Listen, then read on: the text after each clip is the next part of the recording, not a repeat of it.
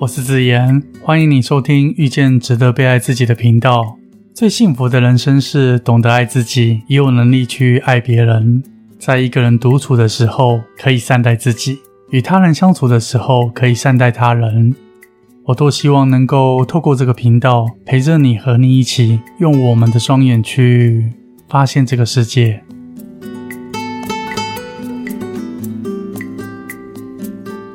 当我们常用自己的标准去检视他人，你会发现越活越不快乐，而且会离幸福越来越远。上星期有一对夫妻前来请益，在对谈的过程中，只有妻子很诚恳地提出问题，坐一旁的先生很特别，即使经过了十五分钟，他放空的神情始终如一。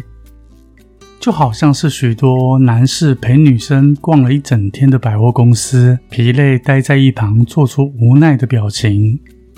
这位太太看到我的眼神移向了她的先生，她很急忙的解释说：“我先生从不管家中的大小事务，不参与也不给予意见，我们之间如同室友般的存在。”见状，我内心不禁的感叹。眼前的这对夫妻，他们前世如胶似漆，此生却因时空背景的不同，换来如今的貌合神离。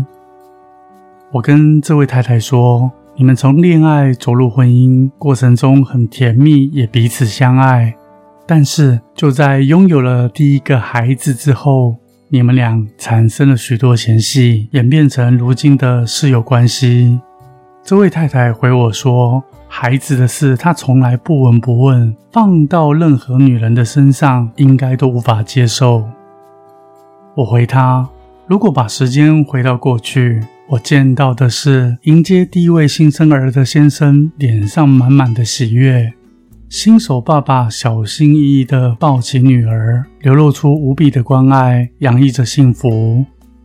这是他第一次为人父亲，也是天底下最有肩膀的父亲。在这同时，他心里头也许下了愿意承担未来整个家庭。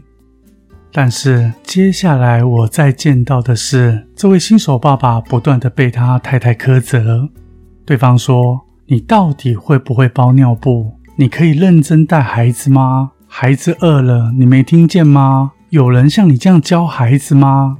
算了算了，我自己来。你怎么为人父亲的？等等，否定措辞。”长期下来，让这位新手爸爸不知该如何是好，多做多错，左右为难，逐渐的把这位孩子与父亲的距离给拉远了。从原本的参与者演变成如今的旁观者。每个人都拥有着自己独特的优势。母亲的角色善于照料孩子，父亲的角色更乐于带着孩子去探索世界。在孩子的成长过程中，两者缺一不可。如果我们用自己的擅长去批判对方、埋怨对方、否定对方，企图利用刺激让对方能达到和我们一样的标准，最终只会导致两败俱伤的局面。说到这里，坐在一旁的先生不断频频点头示意他的认同。我继续接着说。很多时候，我们容易站在自己的角度去检视他人，套用某一种标准去衡量别人。这么一来，就会有许多事与你格格不入，总有你看不顺眼的事、看不惯的人，甚至与你为敌。就拿先生当例子，他开车的时候，经常不自觉地在车内针对违规的用路人或其他驾驶大发雷霆或破口大骂。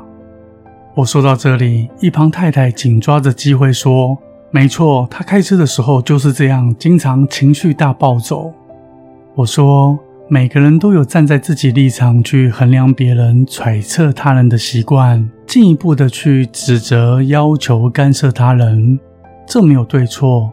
但是，当我们做了这些动作之后，倘若内心升起了莫名的优越感，这才是。”最可怕的陷阱，更加自我合理化对于他人的抨击，把这些抨击包装成“我都是为了你好”的言辞里，我话说完，这对夫妻沉默了一会，然后对看着彼此。